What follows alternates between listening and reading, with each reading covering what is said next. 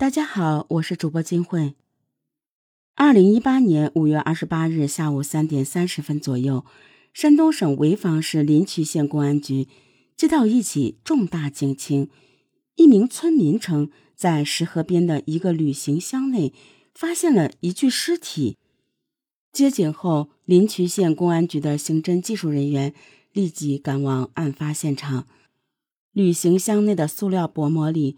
包裹着一具高度腐败的尸体，经现场初步检验，死者为女性，身高一米五六，体重四十五公斤左右，头发长约四十五厘米，染过色，呈淡红色或者黄色，上身穿白色某品牌 T 恤，赤脚，颈部的右侧有一个三点五厘米左右的锐器伤，为致命伤。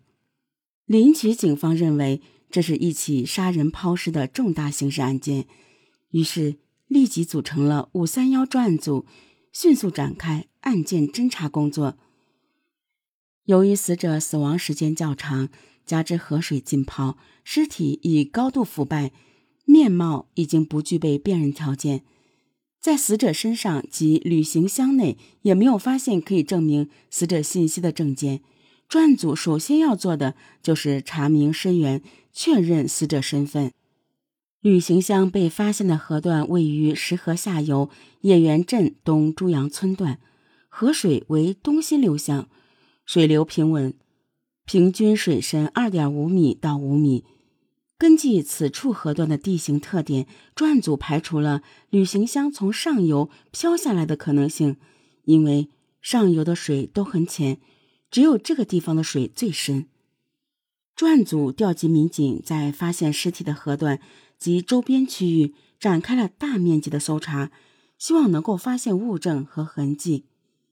警方的搜索就像梳子一样细腻地梳理着河岸，对灌木丛、河坝、河面上的漂浮物都进行了仔细的搜查。经过大半天地毯式的搜索，警方在这里没有发现任何有价值的物证或线索。甚至连疑似血迹和搏斗过的痕迹都没有发现。专案组分析，这里应该不是第一案发现场，而只是一个抛尸现场。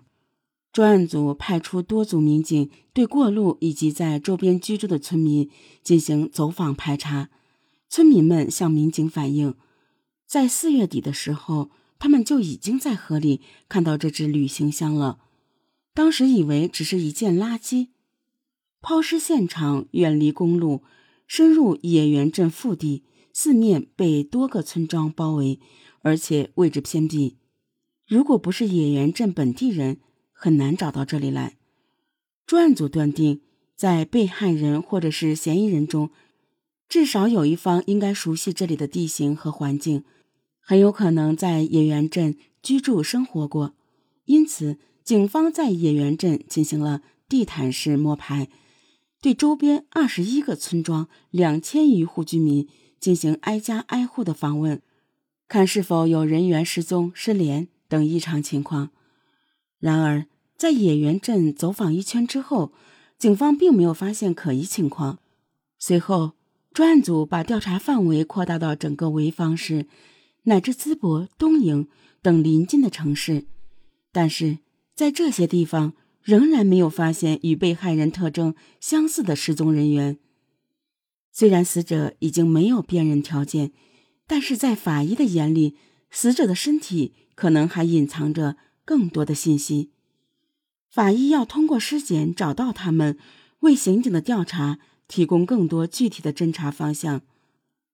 法医根据死者的耻骨联合和牙齿的磨损情况推断，死者在二十九岁左右。根据当地的气候、抛尸现场的情况以及尸体的腐败情况推断，死者死亡时间在四十五天左右。死者至少已经死亡了一个半月。为什么在这么长的时间里没有人寻找他的下落？难道他的家人和朋友都没有人发现他失踪了吗？专案组判断，死者很可能是来领取的外来务工人员。专案组要求民警在接下来的调查中，要重点关注外来务工人员群体，特别是无缘无故突然不来上班的，或者是某个租房的人突然不租的。同时，专案组技术人员也对这只玫瑰金色二十四寸旅行箱进行了仔细研究。河水的浸泡已经淹没了应有的痕迹，但技术人员仍然在箱子上发现了很多信息。箱子的内衬，包括内衬上的口袋拉链拉锁完好，呈出厂状态。四个轮子摩擦非常少，也能体现旅行箱较新。警方推测，这只箱子被抛到河里之前，很可能是全新的，也就是说，它第一次被使用就用来装尸体了。通过旅行箱上的品牌标志，警方找到了它的生产厂家。河北省保定市雄县的一家箱包厂，警方立即赶到了生产厂家。生产厂家的负责人告诉警方，这种箱子是他们二零一八年三月份生产的，并且这种箱子只生产了二十三个。这批箱子特殊之处就在于，用的轮子是老板朋友给他的，只给了这二十三套，所以他记得非常清楚。这个消息让专案组上上下下都松了一口气。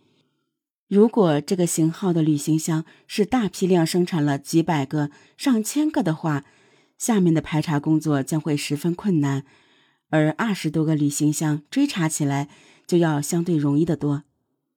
这二十多个旅行箱主要销往内蒙、河南、山东的东营、平度、日照、临沂等地。